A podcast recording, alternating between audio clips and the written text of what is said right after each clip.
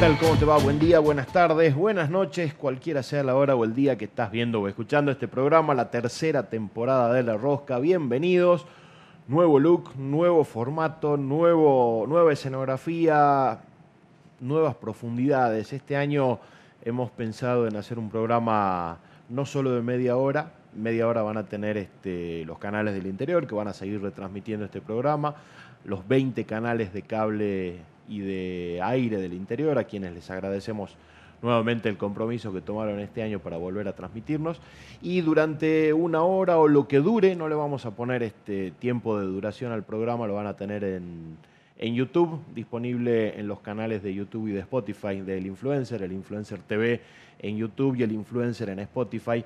Este programa donde nosotros vamos a seguir reivindicando la política, por supuesto, en un año netamente político, tenemos elecciones provinciales y nacionales, pero donde además vamos a buscar un poquitito más de profundidad. No solamente vamos a hablar un poco de la coyuntura electoral, sino que vamos a buscar un poquito más de, análisis, de tratar de saber eh, o de entender qué es lo que está pasando con el país, con la provincia, con el municipio, con el mundo, a ver si nos ayudamos un poquito y hacemos que este programa sea una herramienta para darle un poquito más de valor a la noticia, a la información y que tengan un poquito más de, de, contenido para analizar lo que nos rodea. Y sin más, vamos a presentar al que va a inaugurar la temporada número 3 de La Rosca, nuestro querido amigo consultor político Benjamín Gebart. Muchísimas gracias por haber aceptado ser el primero en este ensayo de, de arranque de nuevo formato. Bueno, muchas gracias y es un placer ser el primero. Bueno, muchísimas gracias. Benja, eh, tenemos un año electoral eh, que ya arrancó porque tenemos elecciones el 14 de mayo en la provincia y tras cartón se están acomodando las cosas también para la elección de octubre a nivel nacional. ¿Qué, nos, ¿Qué, nos, va a esperar el año electoral? ¿Qué tipo de campaña crees que vamos a ver? ¿Qué, qué tipo de candidatos crees que vamos a ver? ¿Qué, ¿Qué, nos espera? ¿Qué estás viendo vos a marzo, arrancando el año? Bueno, creo que vamos a tener campañas que sin duda van a ser agresivas, que van a ser conflictivas y que va a haber mucha, mucha tensión, mucha crispación entre los distintos espacios. Luego hay características distintas en el escenario nacional, en el provincial y en los escenarios locales, en los distintos eh, municipios. ¿Vos crees que van a ser campañas agresivas? Yo creo que sí. Eh, el último tiempo las campañas ya no se centran tanto ni en las propuestas ni en las historias, eh, sino que son un cúmulo de, de actos, de, eventos adversariales, eh, de, de, ataque, de crecimiento o de fijar una posición en base a marcar la diferencia con el otro y esa siempre es una diferencia negativa. Muchas veces lo que termina vendiendo más es, el conflicto y es la agresión y, a eso terminan yendo las campañas. Yo pensaba que eso se iba, iba a terminar frenándose a partir de una serie de denuncias de un montón de actores de la política, de fake news, de agresividad. Digo, lo hizo Emiliano Estrada en su momento, el gobernador Gustavo Sáenz también, la intendenta de la capital también. Eh, el diputado nacional Carlos Zapata dijo algo ayer también, eh, o hace unos días en el Congreso de la Nación. Eh, yo pensé que eso iba a bajar un poco el nivel de, el nivel de agresividad de las campañas. ¿Vos, vos ves que no? Eso sería lo ideal, eh, pero creo que es difícil que, que, ocurra. Hay una dinámica que no es solo nuestra, no, no ocurre solo acá, que, que, lleva y que obliga de alguna manera o que, o que les hiciera creer o sentir que, que es la única herramienta eh, a la que la sociedad le presta atención.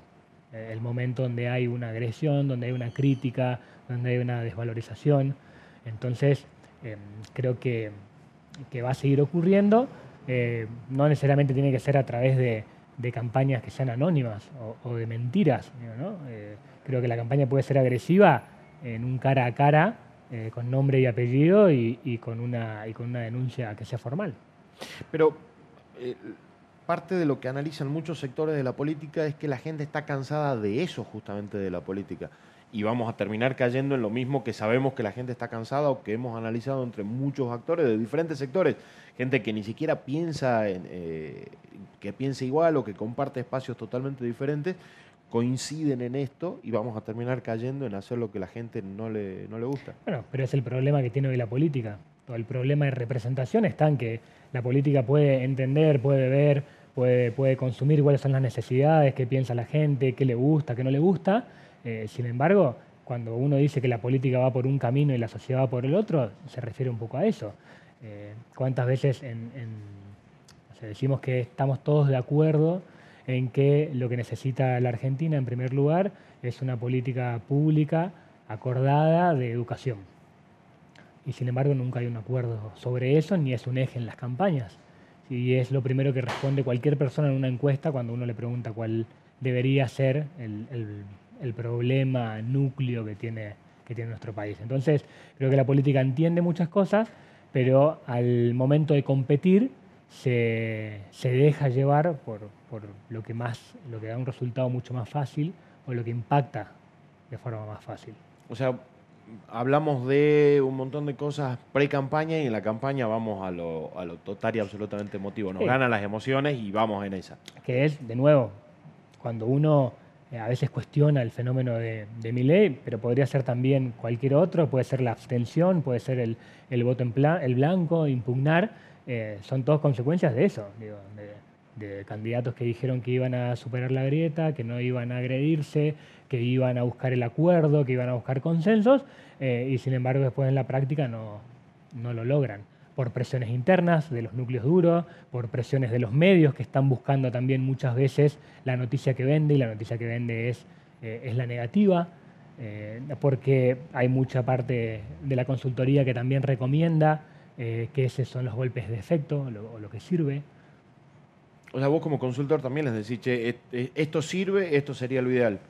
Muchas veces uno busca un punto de equilibrio. Después hay una ética profesional con la que uno trabaja o cosas que a uno le gusta hacer o no y depende también del perfil del candidato y lo que tiene, lo que quiere, lo que siente hacer. ¿Y cómo se negocia con los candidatos? Vos, vos, tenés un perfil de no agresión.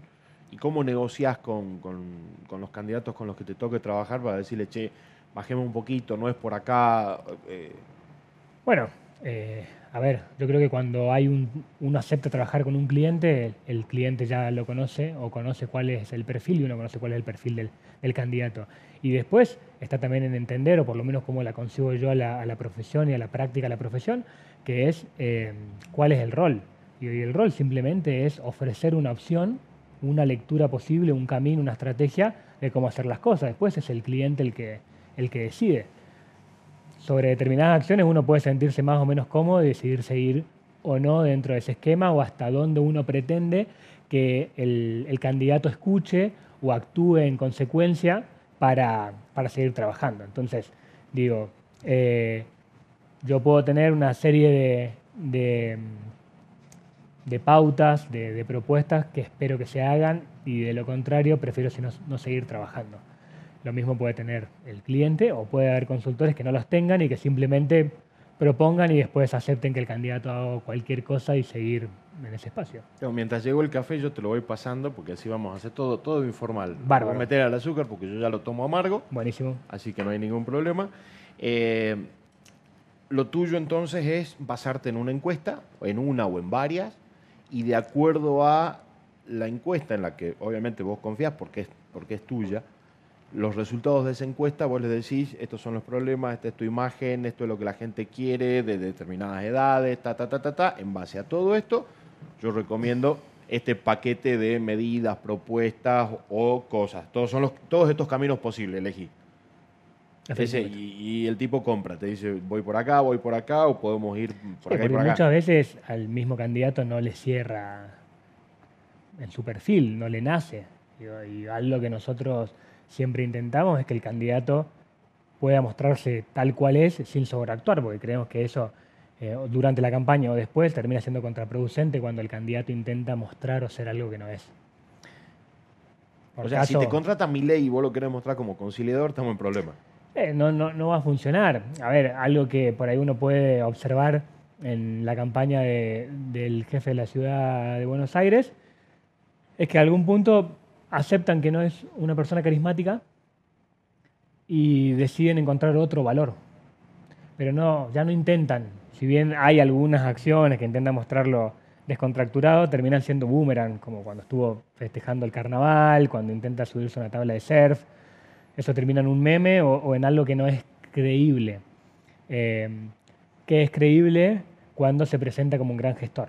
ese relato está mejor construido, la gente lo entiende, lo compra mejor eh, y entonces el candidato está más cómodo. Y entonces donde es más cómodo es más auténtico y donde hay más autenticidad hay más posibilidades de conectar con, con algún segmento de la sociedad. Lo que no sirve es forzar al candidato entonces. Y a la, larga se da no- cuenta de no- eso. sí, ¿Se termina hola. dando cuenta o nos damos cuenta nosotros que somos unos enfermitos que estamos siempre viendo esas cosas? A ver, eh, yo digo que, que muchas veces la, la sociedad y la campaña es como cuando vas al, al circo, ¿sí? o vas a ver un espectáculo de magia. Vos sabés que hay un truco, y sin embargo igual sos parte del espectáculo y hasta llegas a disfrutar de la ilusión, aunque sabés que no es real. Y en la campaña pasa algo parecido. la sociedad cuando ve un spot, cuando ve un cartel, cuando ve una actividad, sabe que está dentro de una campaña, sabe que está dentro de un proceso de persuasión, sabe que ahí hay algo que, que es intencional. Sin embargo, se presta, eh, escucha, eh, participa, interactúa y termina tomando una decisión. Pero esa misma gente también es la que va en las redes sociales y te dice son todos mentirosos, son todos iguales, nos están mintiendo, dejen de mentir y todo eso que abunda y cada vez es más o es menos la gente auténtica. Digo, no, no hablo de las pajareras pagas y de gente, de gente militante que al final del camino lo hace porque lo, porque lo siente. Yo no voy a decir que es porque le pagan, ¿no? Y el, militante, eh, el militante que es funcionario o algo, le dicen, che, hay que contestarle a tal, y, lo, y le contestan no por cuidar el bolsillo, sino porque están militando una causa en la que creen. Pero el resto de la gente que te reacciona de forma auténtica en la puteada, ¿es cada vez más o, o se están comprando esa, ese show de magia y están dispuestos a escucharte a, a un Estrada, a un Science y a un... Mira, hoy cualquier Nani. estudio, cualquier estudio demuestra que hay una, una gran molestia, apatía, desinterés en cualquier expresión de sentimiento negativo en la sociedad con la política. Y si bien hay bajas de participación y hay porcentajes más altos de voto en blanco o de, impugnación, sigue habiendo una confianza en el sistema. Eh, tal vez hoy con las redes sociales y las diferentes formas de manifestarse, percibimos como si fuese más, pero tal vez en, no en 1980 o en 1983 eh, también había eh, mucha gente que estaba descontenta, pero no tenía una cuenta de Twitter o, una posibilidad de comentar en un, Facebook. Si hay más enojo, si hay una molestia, eh, si hay descreimiento, si hay también en algún punto, eh, pero ha pasado en toda la sociedad, que es un poco, hemos ido corriendo las, barreras de respeto al otro, en términos de scratch, en términos de no medir lo que se dice. Y hoy cualquiera frena a un político en la calle y lo insulta eh, de arriba abajo sin ponerse colorado. Entonces esa, esa relación que había con la, con la política o el respeto al, dirigente o al gobernante, esa autoridad se fue rompiendo un poco también. Eh, pero no creo igual, porque sigue habiendo confianza en el sistema democrático, que sea tan distinto a otras épocas. ¿La confianza en el sistema democrático es porque no tenemos otro o, o porque o por qué es? Porque no hay, otra alternativa, digo, ¿no? Eh, A, lo largo de los años, y por ahí me parece que se profundiza un poquito más con diferentes discursos, siempre aparece alguien que te dice, es, el único sistema que tenemos, es mejorable, aunque no sea, no sea del todo bueno. Eh, ¿La gente asimiló eso? Es, es el único sistema, es verdad. Eh, también es verdad que para una porción importante de la sociedad todavía hay un recuerdo muy fuerte de lo que fue no tener este sistema. Todo el proceso de, no democrático, digamos, de gobiernos eh, dictatoriales. Eh, y eso también hace que uno diga, bueno, podrá no ser muy bueno este sistema, pero la verdad que de donde venimos eh, se sigue valorando y se sigue cuidando. Hay otra porción de la sociedad que ya no tiene idea. Hace poco esto que le pasa a una marca de alfajores en redes sociales que hace una mención a la AAA.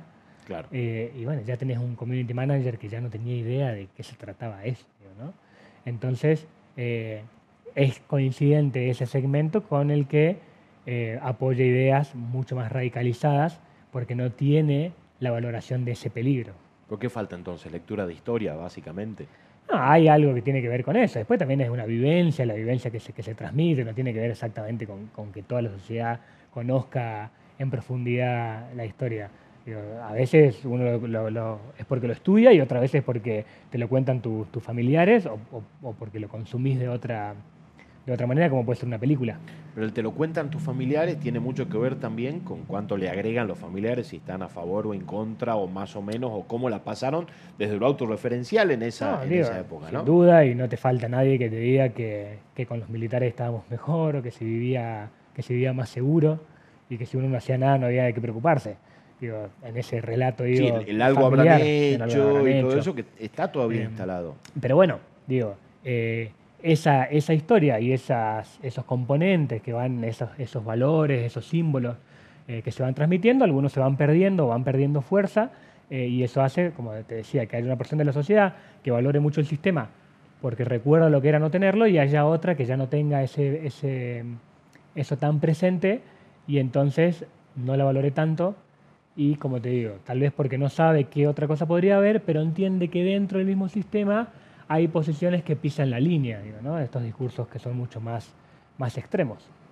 Pero ¿cómo hacemos para...? Porque son peligrosos esos discursos. Digo, un, discurso que va pisando muy la línea eh, del, fascismo, del totalitarismo, es un discurso o es una persona que es potencialmente peligrosa para las libertades y para la democracia. Digo, porque por ahí aparecen libertarios como ley que vienen y te dicen la libertad es total y absoluta y se niegan a, sancionar proyectos que tienen que ver con diferentes tipos de protecciones o de otorgar de, diferentes tipos de derechos eh, o de trasplante de órganos porque se niegan a, darle más libertades a la gente porque creen que eh, la libertad es libre y eso no existe. Digo, en la vida real, esa gran libertad que promulgan algunos de estos sectores no existe. Porque también es verdad que mi libertad de decir es plena, pero mi libertad de actuar tiene el límite que, le pone, que le pone la otra persona. Tiene el límite legal, tiene un límite constitucional, el límite de la otra persona. Yo no puedo decidir meterte una piña porque se me dio la gana y ya, y ser totalmente impune. Bueno, en eso creo que hay, hay si bien es obviamente algo súper complejo, profundo y que tampoco pasa solo acá, digo, solo basta mirar en España hay también expresiones eh, que tienen bancas legislativas y, que, podrían ganar determinados distritos. Una es que es el mismo sistema que lo sigue conteniendo. por citar el caso de Milley, eh, no propone llegar al poder de otra manera. ¿Eh? Milley hasta hoy se sigue sometiendo a las normas que tiene nuestro sistema. Y esa es una primera contención. ¿Por qué? Porque después hay otro papel que tienen las otras fuerzas políticas de generar consensos o de establecer límites. Y en esto, si bien hay expresiones que son también radicalizadas dentro, por ejemplo, de Juntos por el Cambio, hay un límite al ingreso de mi ley. Entonces, en el límite al ingreso hay una no legitimación de ese discurso. O sea, una de las virtudes de la, democracia es también eh, trazar límites aún cuando existen estos, discursos extremos y totalitarios. Y tiene que contener y darle un marco darle un marco y ponerle límites. Por eso, mi ley es libre en este sistema de proponer lo que quiera. libre de decir y de proponer lo que se le dé la gana. Ahora, ese es el sistema entero luego en el que a través de, las votaciones, de las elecciones, eh, podría llegar o no. Entonces, ahí también hay un proceso que después puede ser peligroso, no nos puede gustar. Habría que hacer lo posible por, porque no se extienda y siga siendo una, minoría. Eh, pero es la política la que tiene la, respuesta ahí en esta misma, en esta misma generación de consensos. Digo, es un consenso si el Frente de Todos y Juntos por el Cambio, como dos, dos fuerzas mayoritarias, que tengan un límite en, esa, en esas propuestas. Y cuando vas a hablar con, la gente de estas cosas, eh, no, me gusta hablar de la gente como si fuera una masa que es heterogénea, pero ¿qué, percepción te queda después de que hablas con tus encuestadores o vos hablas con la gente, del movimiento que hay? Digo, ya dijimos que hay un descontento con la política, pero a pesar de eso, y por lo menos en Salta es muy difícil que te salgan a, putear un político. Eh, siempre, por lo general, los escuchan, los reciben en su casa, en su barrio, en su municipio. Eh, pero ¿qué, otra cosa más queda dando vuelta en la gente? el reclamo o el pedido? Eh, es más consciente de, lo que necesita su barrio para mejorar y va y se lo plantea? ¿O son pedidos ponerle individuales? De yo quiero laburo, yo quiero mi casa, yo, yo, yo. Ah, hoy, hoy hay un sentimiento mucho más individual, hay menos sentido de comunidad. pero de nuevo es algo que se retroalimenta. Digo, la política tampoco ofrece un sentido común, una pertenencia compartida. Eh, ¿qué, es Salta hoy? Entonces, digo, si tenemos que representar, uno piensa en, en Güemes, en la empanada, en el poncho. Sin embargo, esos mismos símbolos hoy no tienen el mismo peso que, que tenían antes. Entonces, todas las comunidades, las identidades se van disolviendo aparecen otros valores, aparecen otras representaciones, y eso va tendiendo a ser la sociedad más individual. Digo, el rompimiento de, los, de todos los sistemas de partidos políticos y la hiperfragmentación que hay, hoy no tenés más partidos de masas. Todos los partidos son partidos de nicho, un partido ecologista, un partido de derechos de inclusión, eh, un, partido que hace eje en la seguridad. Digo, eh, se, rodean y se, y se conforman entornos de intereses que son mucho más particulares y no a futuros compartidos. Pero la cultura del individualismo no viene de la política, viene desde afuera, generalmente viene de algún sector de la economía. Bueno, nada es, ni, la economía, ni la política, ni, la cultura son, son eh, espacios de estudio que, funcionan de forma independiente. todo se nutre y se retroalimentan y, tienen consecuencias sobre, y impacto sobre el otro. la misma discusión sobre la existencia de la grieta la discusión primaria si es una discusión económica o una, discusión social. ¿Y qué es? No, no creo que haya una respuesta eh, que la que todos estemos de acuerdo. Por eso digo que finalmente los fenómenos que nosotros vivimos, o los momentos, o las etapas en, el tiempo, tienen que ver con una multiplicidad de factores que van influyendo de determinada manera. Pero entonces ahí tenés un problema de la política que viene y siempre te dice que hay una sola forma de resolver. Este, y pasó, por ejemplo, esta semana entre un, cruce entre los presidentes de El Salvador y de, y de Colombia por las cárceles. Bueno, Bukele les llama cárcel, para mí son campos de concentración que son totalmente distintos. Pero justamente Gustavo Petro decía que el problema de la inseguridad se resuelve con generar oportunidades, hacer universidades y demás y Bukele se cierra en sus estadísticas y dice, no, yo me hago cárceles, los meto ahí adentro y en El Salvador en marzo no mataron absolutamente a nadie. Entonces tenés, eh, eh, es muy difícil tender un puente sobre ese tipo de grietas para ver en dónde nos ponemos de acuerdo y, qué hacer, digamos, más con una sociedad de vuelta totalmente individualista que no, no le importa lo que le pase al vecino. Están viendo cómo hacer para salvarse uno. Bueno,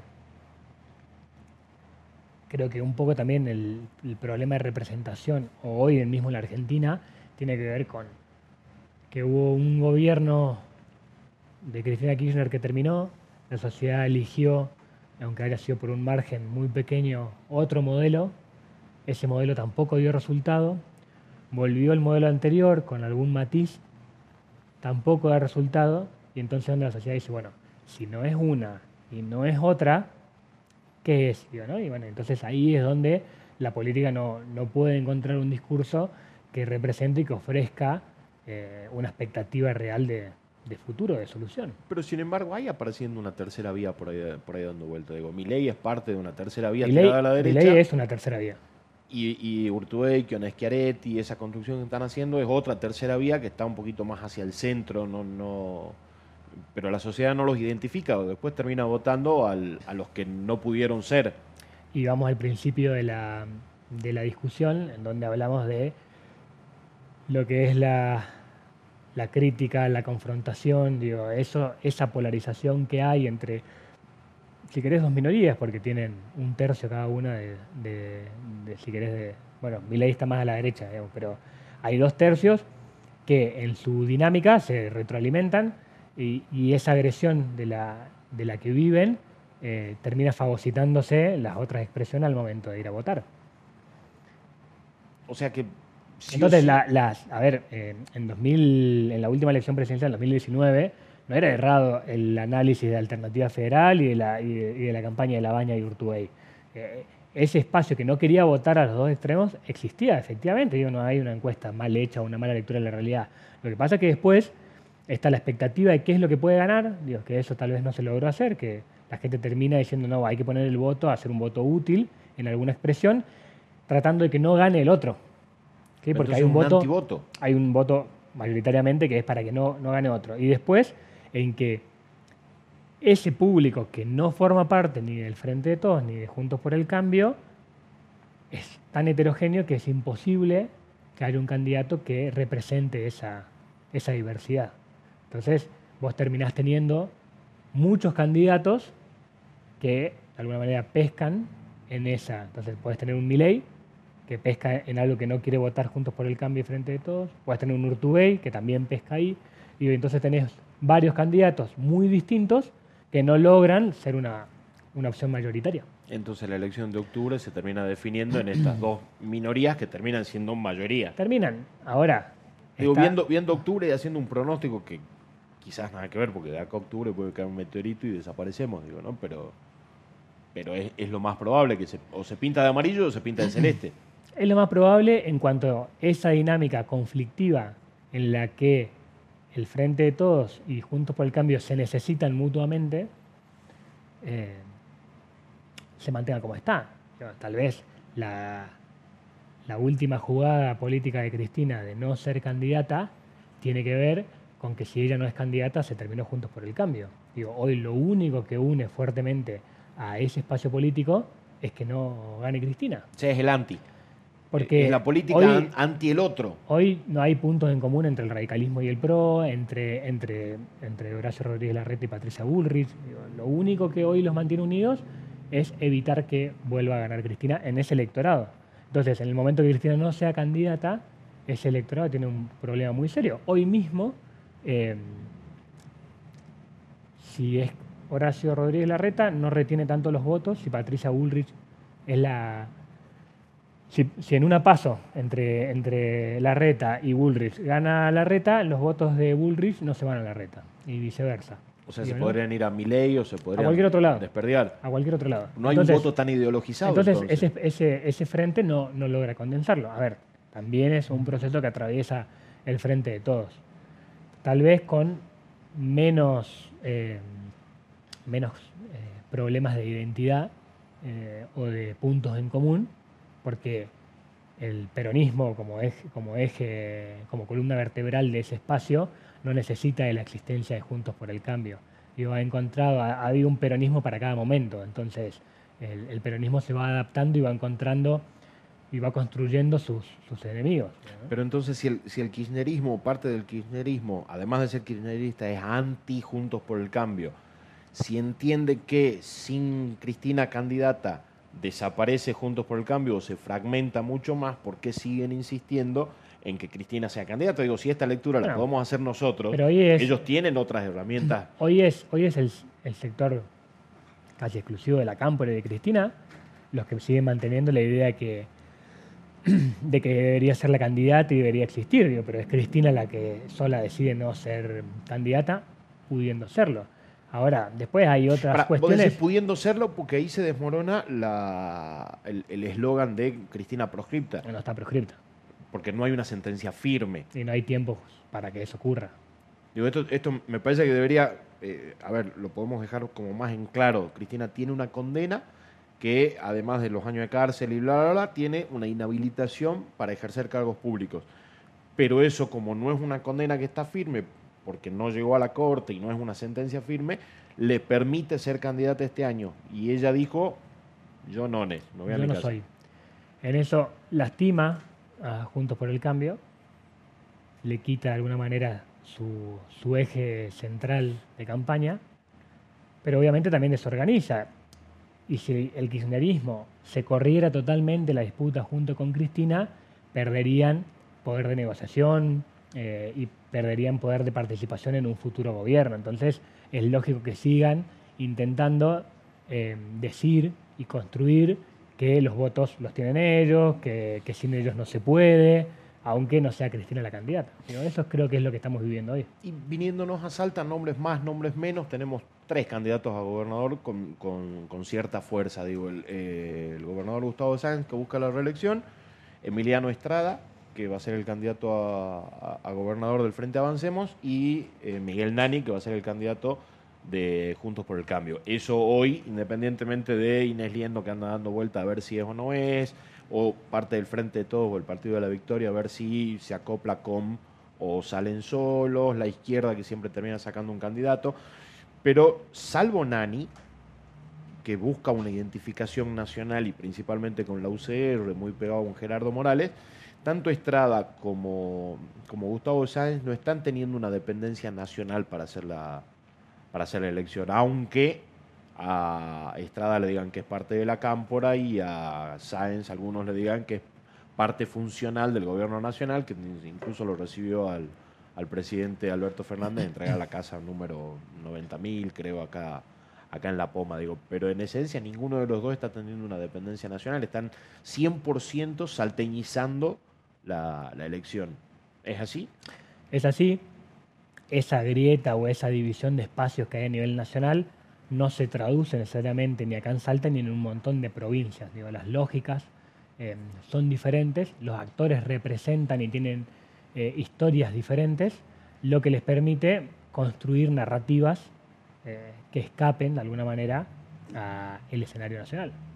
¿Se puede hacer una, una, llamada entre, entre Gustavo Sáenz, Emiliano Estrada y Miguel Nani y decir, che muchachos, este, la campaña hasta los tobillos, más arriba no, seamos más moderados o, no, no, ves esa posibilidad? Sería lo ideal. No, no, no, no me siento en condiciones de responder eso, pero no, no debería haber motivos eh, para que eso no ocurriera, digo, para que pudiéramos tener una campaña eh, digna, decente y, de propuestas. Además, digo, lógicamente, tanto Nani como Estrada van a salir a criticar al gobierno de Gustavo Sáenz porque tienen que hacer campaña con eso. Digo, van a decir que el gobierno no es bueno o que es, o que es malo más que no es bueno, que le faltan obras acá, que le falta una planificación y Gustavo Sáenz va a salir con su librito de gestión a decir nosotros hicimos todo esto en tres años, somos los mejores, este, podemos seguir haciendo más cosas. Digo, los ejes van a estar claramente marcados ahí. El tema es cuánto, cuánto de agresividad se puede moderar ahí. Bueno, eh, yo creo que eh, lo normal lo previsible es que uno de los clivajes de la elección sea el cambio o la continuidad del gobierno actual. Entonces, que lo primero que se vaya a plantear la sociedad frente a la elección no tenga que ver con si el candidato es kirchnerista, si el candidato responde a la reta o a Ulrich, sino más bien una evaluación de la gestión. Quiero que siga o creo que no cumplió con las expectativas y quiero que venga, quiero que venga otro. Yo las encuestas y, la mayoría que, compartimos este tipo de, de sondeos o de estudios indican que hay un 33-35% que cree que el gobierno provincial debe continuar y luego hay casi un 60% que cree que debería haber un cambio. A partir de eso, pueden pasar dos cosas.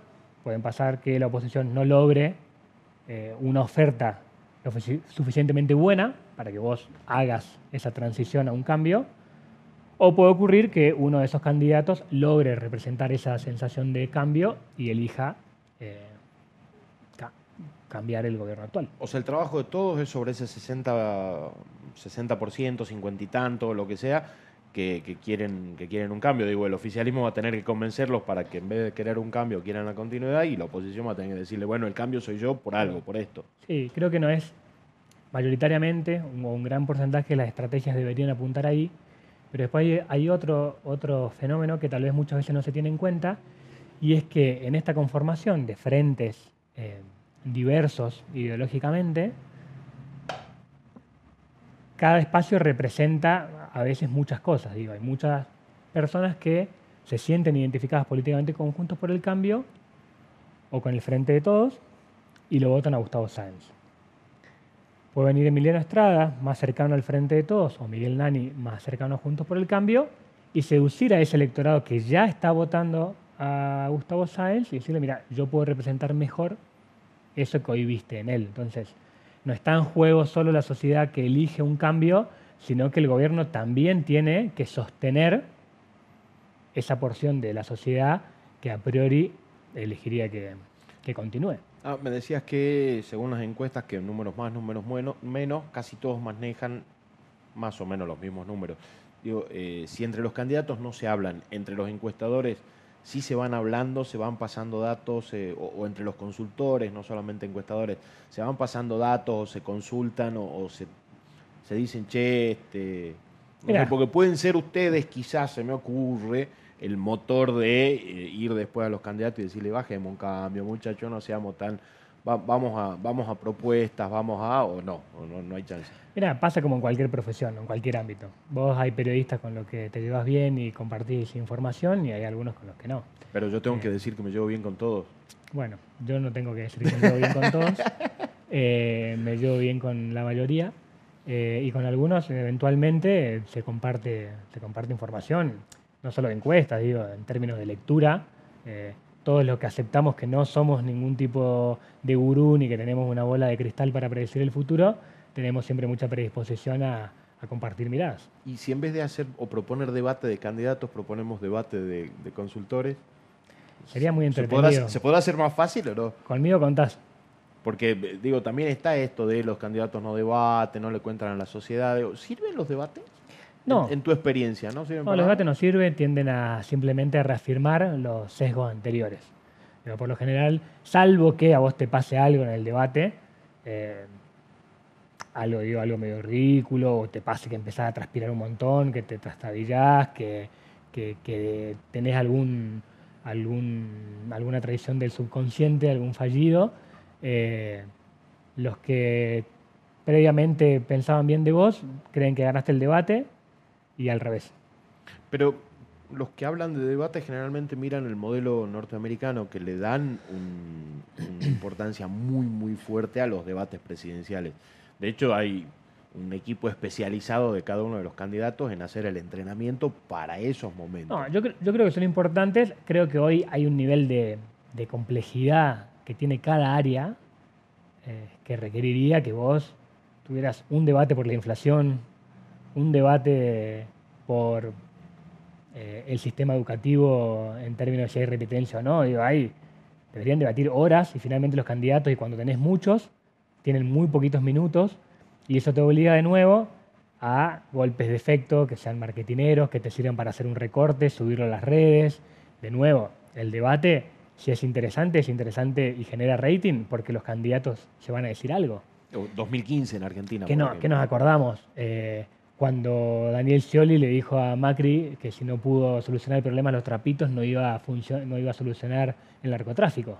Pero llevamos tantos años de ese debate y hasta el día de hoy todavía hay quienes dicen que la elección la ganó Macri el día del debate y hay quienes dicen que no, obviamente. yo creo que no, los estudios no. Yo no he visto alguno que haya marcado algo que, cambiara ahí. la tendencia era favorable a, a Macri y eso hizo de nuevo que haya gestos o elementos, como cuando termina el debate, que a Macri su mujer se acerque y lo saluda con un beso, y, y Scioli creo que se va solo, se va del brazo, eh, que son amplificados. Son amplificados finalmente por las mismas minorías eh, de, cada espacio. No, no, hay ningún estudio que indique un movimiento, y se han hecho muchos. Eh, de hecho, la UBA ha hecho sobre los últimos debates un estudio en vivo eh, durante el debate para ver qué reacción tenía la sociedad que lo estaba observando y no, ha encontrado grandes eh, alteraciones. Lo que sí tiene es un componente, un valor simbólico muy importante, porque aunque vos no escuches las propuestas o vos mismo no tengas la predisposición, porque digo, ¿cuánta gente se sienta a decir, voy a escuchar a cada uno y voy a elegir según las propuestas? Cuando vos te sentaste, hay uno que te gusta más. Entonces. Vos como público, como, como, público, votante. como votante, vos te sentaste a ver el debate y ya hay uno que no te gusta, seguro, o hay varios que no te gustan, y podés estar entre uno o dos. Pero ya tenés. En Salta, no tenemos debate. Ya tenés. Pero a lo que iba es que es un momento importante para, para, el, para el sistema, de nuevo, en, esto, en estos hitos, aunque no Digo, la idea del debate significa que vamos a discutir ideas y que uno tiene que estar dispuesto a aceptar que el otro está equivocado. Digo, y nunca en un debate alguien va a terminar su exposición en seguridad, escucha a otro candidato y dice la verdad, que la tuya tiene más sentido que la mía. Pasa lo mismo con las asambleas legislativas, entonces. Son, claro, son exposiciones, no hay un debate. Están los candidatos en el mismo espacio físico al mismo tiempo, haciendo una exposición de lo que creen. Luego tienen un minuto o una fracción de tiempo para responder. Y de ahí vamos de nuevo a lo mismo. Digamos. Se aprovecha para hacer un golpe de efecto, alguna chicana, un desmerecimiento. Es lo mismo que las asambleas legislativas al final del camino, porque todos los oficialismos, eh, nacional, provinciales, municipales, van a sus órganos legislativos a contarle todo lo que están haciendo, lo que hicieron, lo que quieren hacer. y la oposición siempre salta y dice, quien sea oposición, no, no importa, siempre salta y dice, este, le falta autocrítica, no dijo esto, nos está Eh, mintiendo, pero la, la, la, la. si se quiere, la dinámica legislativa tiene el debate eh, de comisión. Y tal vez en la comisión. Claro, eso ya es el trabajo sí- mientras. Sí se cede, claro, digo, cuando uno ve las, el, no sé, el debate por el aborto, que fue tan famoso por la, por la legalización eh, de la interrupción del embarazo, nadie esperaba que un candidato dijera la verdad que el argumento de la, de la diputada me convenció, voy a cambiar mi voto. Ya cada uno llegó con su posición y expuso los argumentos de su voto. Sí hubo un trabajo en comisión donde se discutió y donde algunos lograron incorporar cosas, cambiar otras y demás, y ahí sí hubo una discusión, pero a la que no accede la sociedad. ¿Y qué pasa si empezamos a trabajar en decirle a la gente que cuando ve un candidato no le pregunte qué va a hacer, sino cómo lo va a hacer? Hay una diferencia muy grande en el qué, porque el qué yo quiero hacer un montón de cosas. Bueno, ahora vení, contame cómo y ahí yo decido si te puedo votar o no. Bueno, eso en, los términos que los pones suena como lo ideal, pero después tiene la misma complejidad que esto de explicar. Bueno, ¿cómo vas a bajar la inseguridad? Entonces el candidato debería decirte, ¿tenés toda la tarde? Para que nos sentemos, para explicarte desde qué voy a hacer en términos de inclusión social, en términos educativos, qué voy a hacer con la policía, qué voy a hacer... Digo, las respuestas muchas veces son complejas y llevan tiempo. Y la sociedad le presta poco tiempo de atención a... Pero lo podemos explicar en los. Se lo pueden explicar en los medios, se lo pueden explicar en las redes, se, pu- se puede explicar, se podría. Por supuesto, pero la predisposición de la sociedad muchas veces, cuando me decías, cuando discutimos al principio, ¿por qué la sociedad, dice- la sociedad dice que no quiere conflicto? Pero lo que más rating da permanentemente es el conflicto, digo, y lo ves en la televisión cuando lo que elige mostrar un noticiero, lo que elige un programa de cimiento, y hoy cuando es programa de, de información deportiva, es en función de, de también conflicto.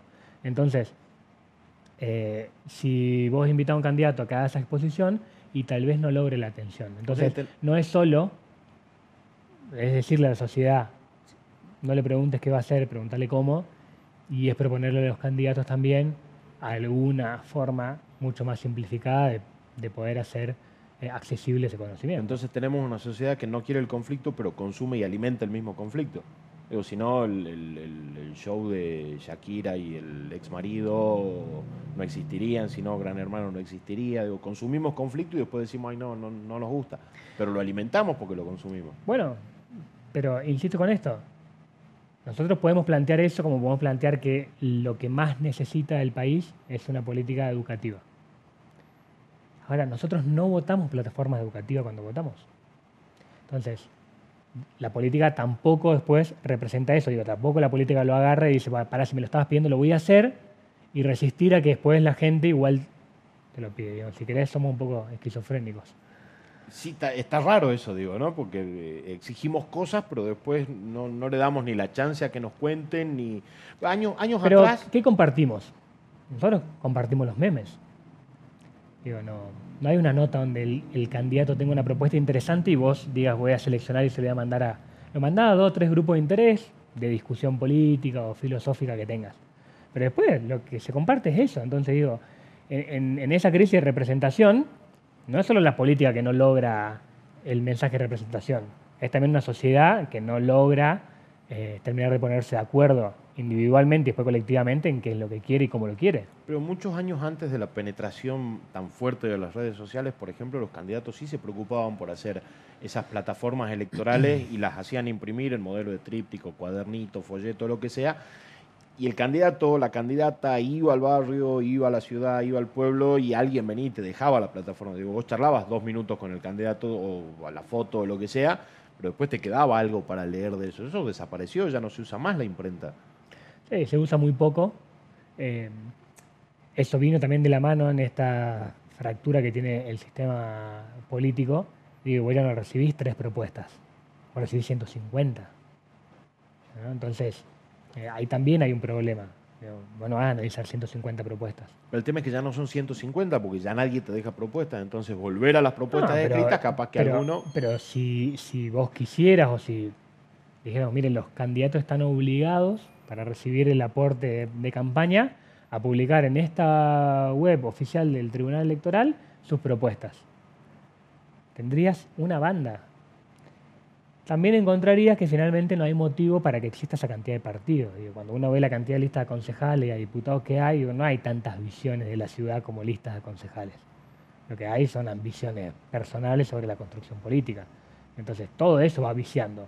en el mismo momento que vos salís a la calle y tenés que identificar un candidato en 350 pancartas, eh, se, vuelve complejo. Y volvemos a esto. ¿Cuánto tiempo le dedica la gente a la política? Entonces finalmente lo que a vos te queda es el hecho eh, conflictivo, llamativo, original. Entonces la crisis en la política no es de representación, por ejemplo, en, los consejos deliberantes o en las cámaras de diputados o senadores, sino de, eh, al menos particularmente en Salta, de, mucho partidismo, digamos. Pero es que no pasa solo acá. Eh, esa, esa fragmentación de espacios eh, pasa en todas partes. En la mayoría de los países, si ves lo que termina pasando incluso en Chile, em, vos tenés eh, los dos espacios mayoritarios, pierden la elección y gana un espacio que había sacado en la primera vuelta un, porcentaje muy minoritario. Esa, esa fragmentación que hay,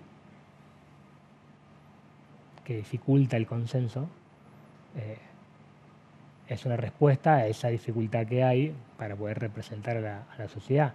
Por eso hoy yo te decía, em, ¿cuál es la identidad salteña? Entonces, ¿qué somos los salteños que queremos? Antes era más fácil determinar qué querían los jóvenes o cómo pensaba un hombre de 40 años que vivía en una zona rural, cómo iba a votar.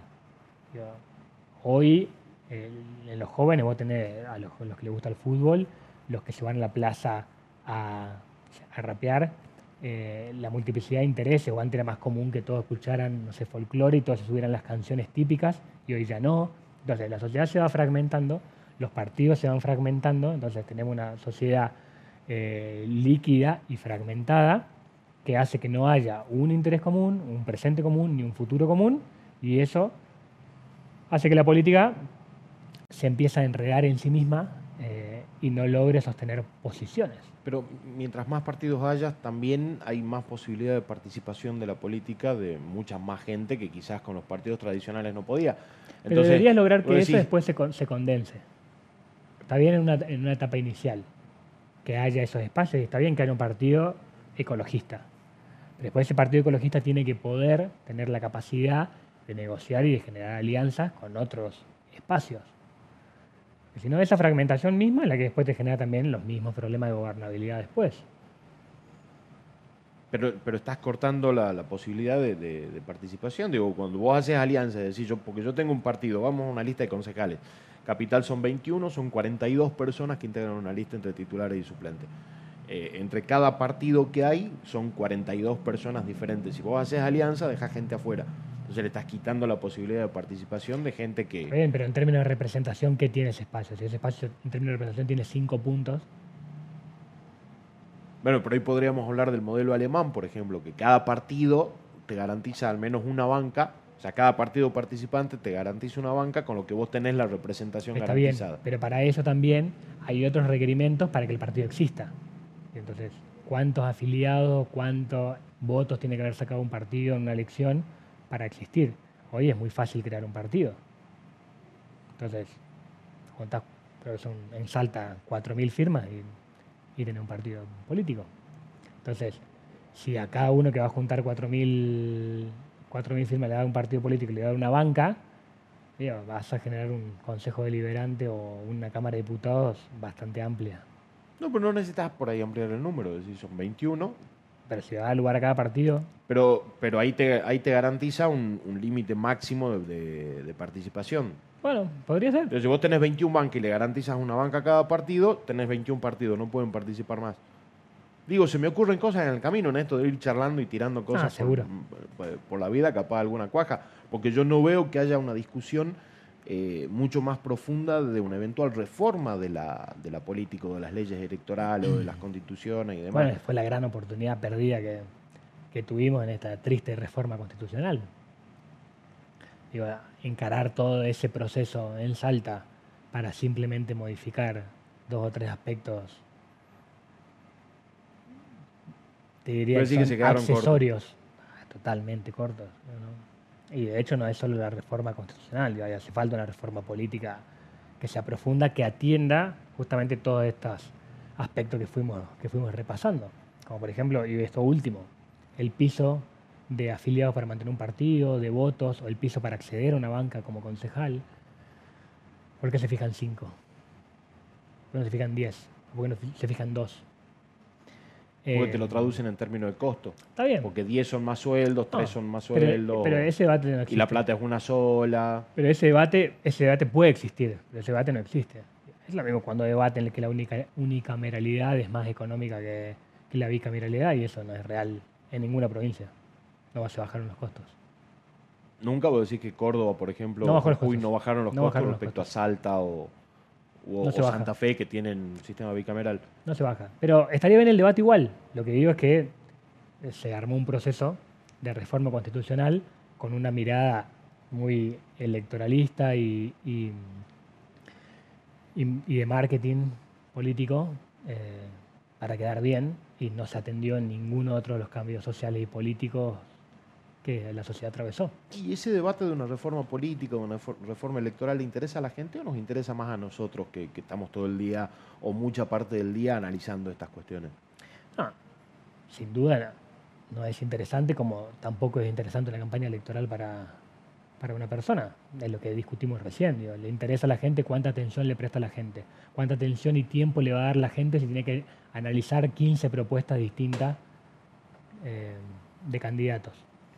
Ahora, si no se hace el esfuerzo porque eso ocurra, eh, lógicamente no, no va a ocurrir. Vos tenés procesos de reforma constitucional como el de Córdoba, que se hizo eh, con, un- con una intención muy participativa y participaron las universidades públicas, las universidades privadas, los colegios profesionales, las asociaciones, la ONG, eh, se participaba en las, en las escuelas y de eso sale una, una reforma, pero generando las instancias de participación.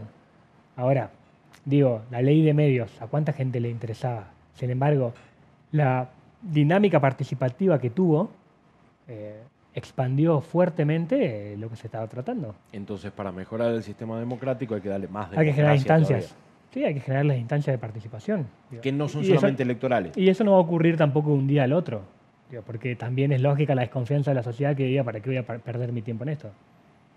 Pero hay sectores de la sociedad interesados Sí, que representan claro. a otros sectores. Además, digo, porque si vos convocás asociaciones, hay asociaciones de lucha contra las drogas, asociaciones de protección de mujeres, asociaciones protectoras de animales, asociaciones de lo que se te dé la gana, que eventualmente participarían de un proceso de lo que sea porque necesitan esos espacios de participación. No solamente son los que van y le golpean la puerta al municipio o al gobierno a decirle quiero plata, quiero un subsidio, quiero esto. Necesitan, necesitan participación. Totalmente. Entonces, vuelvo a, a- para mejorar el sistema democrático lo que necesita es más democracia. Así es. Yo te diría que no sé cuánto tiempo nos pasó del programa, pero ya hicimos un programa como bastante interesante. Buenísimo. Para ser el primero, Ni me di cuenta que estábamos grabando. ah, estábamos en una charla, no tomaste tu café. No, se debe Bueno, haber enfriado. pero igual no está, no, está, acá- no está frío, así que lo puedes tomar ahora cuando cortemos y seguimos charlando. nosotros. Dale. Dale, te agradezco por haber venido. A vos. Pasaba por La Rosca en este primer capítulo, primer episodio de la tercera temporada de La Rosca, Benjamín Hebar, nuestro querido amigo consultor político, y hablamos de un montón de cosas, así que eh, si lo viste por algún canal de cable o de aire, eh, podés continuar viendo el programa en los canales de YouTube y de Spotify del influencer, y si lo viste por acá, por YouTube o por Spotify, te agradezco haberte quedado todo este tiempo que duró el programa, y los próximos van a ser iguales. Vamos a buscar toda la profundidad que podamos con cada uno de los invitados y de las invitadas que vengan este año a este programa. Muchísimas gracias. Hasta el próximo.